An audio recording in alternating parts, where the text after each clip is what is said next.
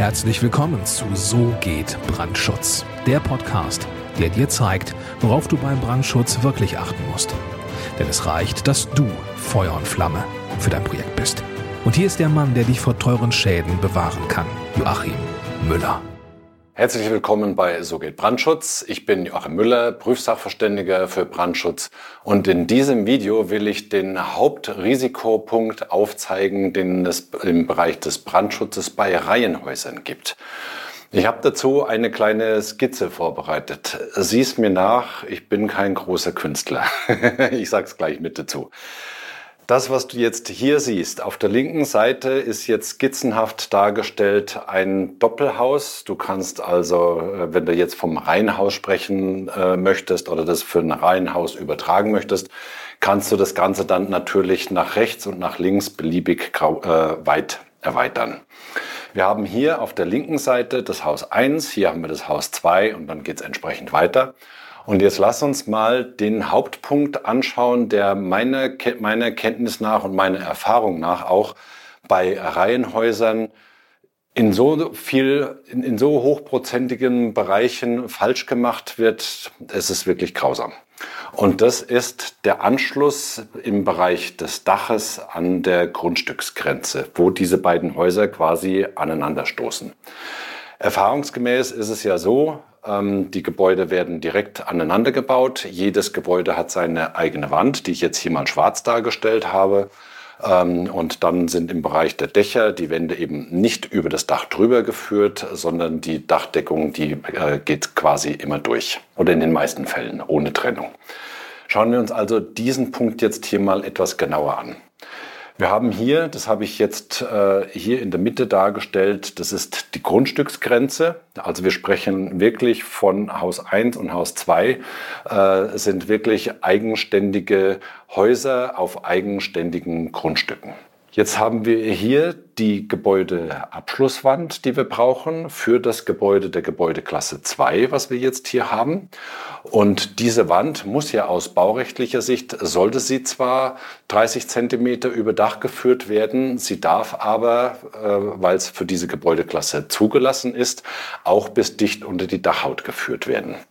Im Regelfall wird jetzt Folgendes gebaut. Wir haben hier den Dachsparren, rechts und links von der jeweiligen Wand. Dann kommt äh, eine, eine Schalung, dann Abdichtung, Lattung, äh, Lattung, Konterlattung und so weiter.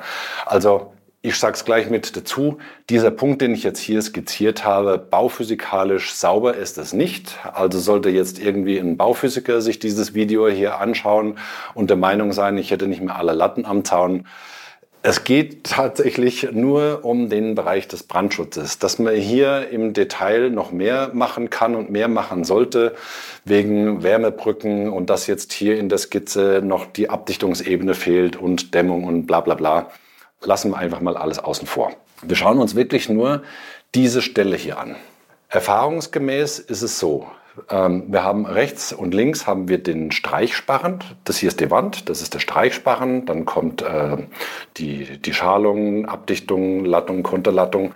Und dieser Punkt, wo ich jetzt hier diese Fragezeichen hingemacht habe, das ist der Punkt, der aus brandschutztechnischer Sicht in bestimmt, ich möchte, ich möchte wetten, 90 Prozent der Reihenhäuser und Doppelhäuser einfach falsch gebaut ist, weil es die Architekten und auch die ausführenden Firmen nicht auf dem Schirm haben, dass an der Stelle brandschutzmäßig eine wirklich große Gefahr besteht.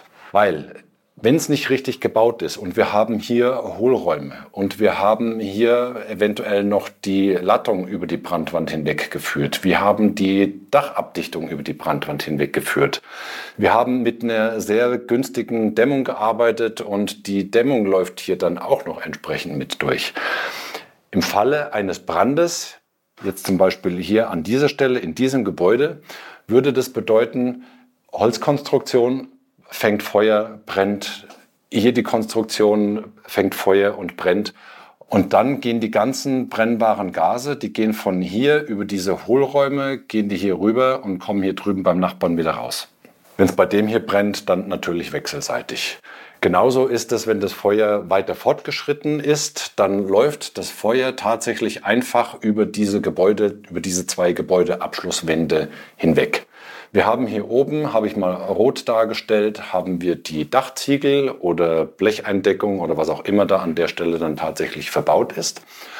Ähm, das sorgt dafür, dass die Feuerwehr, wenn sie dann äh, zum Brand hinzugerufen wird, äh, um zu löschen, die löscht dann von oben einfach hier, ich mache mal da ein paar, paar Wassertropfen, äh, kann man natürlich auch nur entlau machen.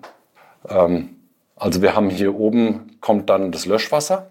Das Löschwasser läuft einfach an der, Dach, an der Dachabdichtungsebene und an den Dachziegeln dann nach unten ab. Und hier unten drunter brennt es einfach munter weiter.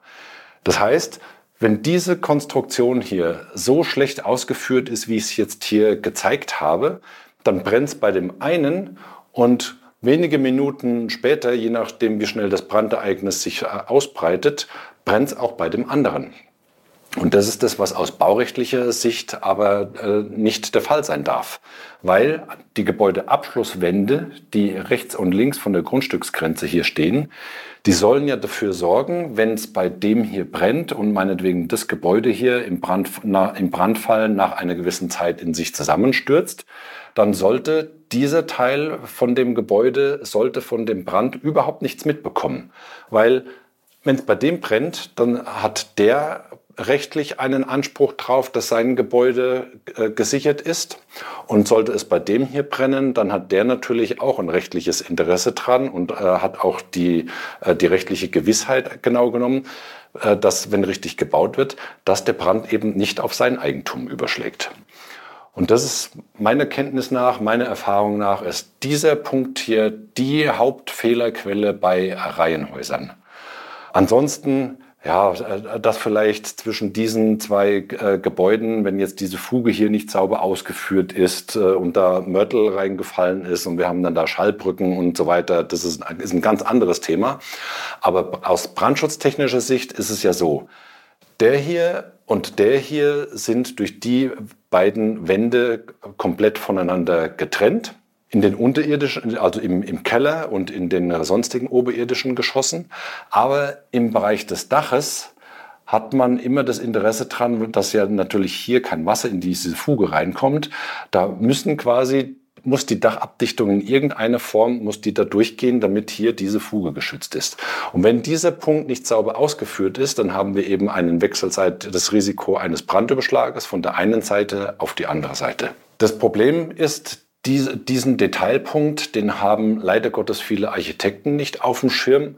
Und es ist wirklich erschütternd, aber viele Handwerker einfach auch nicht. Ich weiß nicht, wo, wo dieses Problem herkommt. Ich habe äh, schon mit mehreren Handwerkern zu tun gehabt, Dachdecker und so weiter.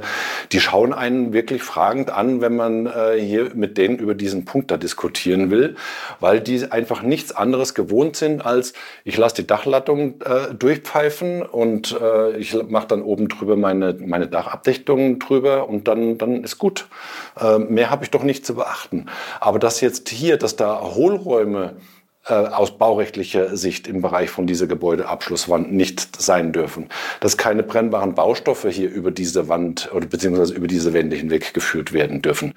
Das ist vielen ausführenden Firmen auch überhaupt nicht bewusst. Und da gibt es meiner Meinung nach noch echten Nachholbedarf, was das Fachwissen anbelangt. Ich hoffe jetzt natürlich, dass jetzt hier einige Architekten und auch ähm, Einfamilienhaus- bzw. Ähm, Mehrfamilienhausbauer hier zuschauen und sich dieses Video äh, angeguckt haben und jetzt hier über diesen Punkt entsprechend sensibilisiert sind, damit sie ihrem Handwerker dann auch wirklich ähm, auf die Finger schauen können, dass dieser Punkt künftig bei den Gebäuden, äh, die sie bauen, dann entsprechend sauber ausgeführt werden. Lass mir bitte einen Kommentar dazu da, äh, zu diesem Video, wie du diesen Punkt siehst, was du hier für Erfahrungen gemacht hast als Architekt oder als Handwerker oder als Bauherr. Abonniere natürlich den Kanal, das würde mich sehr freuen. Äh, lass einen Daumen hoch für dieses Video. Abonniere den Kanal, damit du künftig keine Videos verpasst. Und ich hoffe, dass, dieses, äh, dass ich dir mit diesem Punkt, mit diesem Video hier weiterhelfen konnte. Vielen Dank fürs Zuschauen. Herzliche Grüße, dein Joachim Müller, Prüfsachverständiger für Brandschutz. Vielen Dank, dass du auch dieses Mal mit dabei warst. Wenn dir gefallen hat, was du gehört hast, dann war das nur die Kostprobe. Wenn du wissen willst, ob und wie wir den Brandschutz für dein Gebäude optimieren können, dann besuche jetzt www.tub-brandschutz.com und trag dich ein für ein kostenloses Erstgespräch. Diesem 45-minütigen kostenlosen Beratungsgespräch wird eine Strategie für dich erstellt. Und zwar egal, ob du uns für die Planung des Brandschutzes für dein Gebäude brauchst oder ob du mich als Prüfsachverständigen für die Prüfung eines Brandschutznachweises haben willst. In unserem Gespräch lernst du die Chancen und Risiken für dein Projekt kennen und wir zeigen dir, wie du die Kontrolle über die Kosten für den Brandschutz und die Termine bekommst. Vergiss eine Sache bitte nicht. Je früher du uns in die Planung oder Prüfung des Brandschutzes für dein Gebäude einbindest, umso eher bekommst du über Folgendes die Gewissheit. Einen maßgeschneiderten Brandschutz für dein Gebäude, die Einhaltung der Termine und die Einhaltung der Kosten. Also gehe jetzt auf www.tub-brandschutz.com und trag dich ein für ein kostenloses Erstgespräch.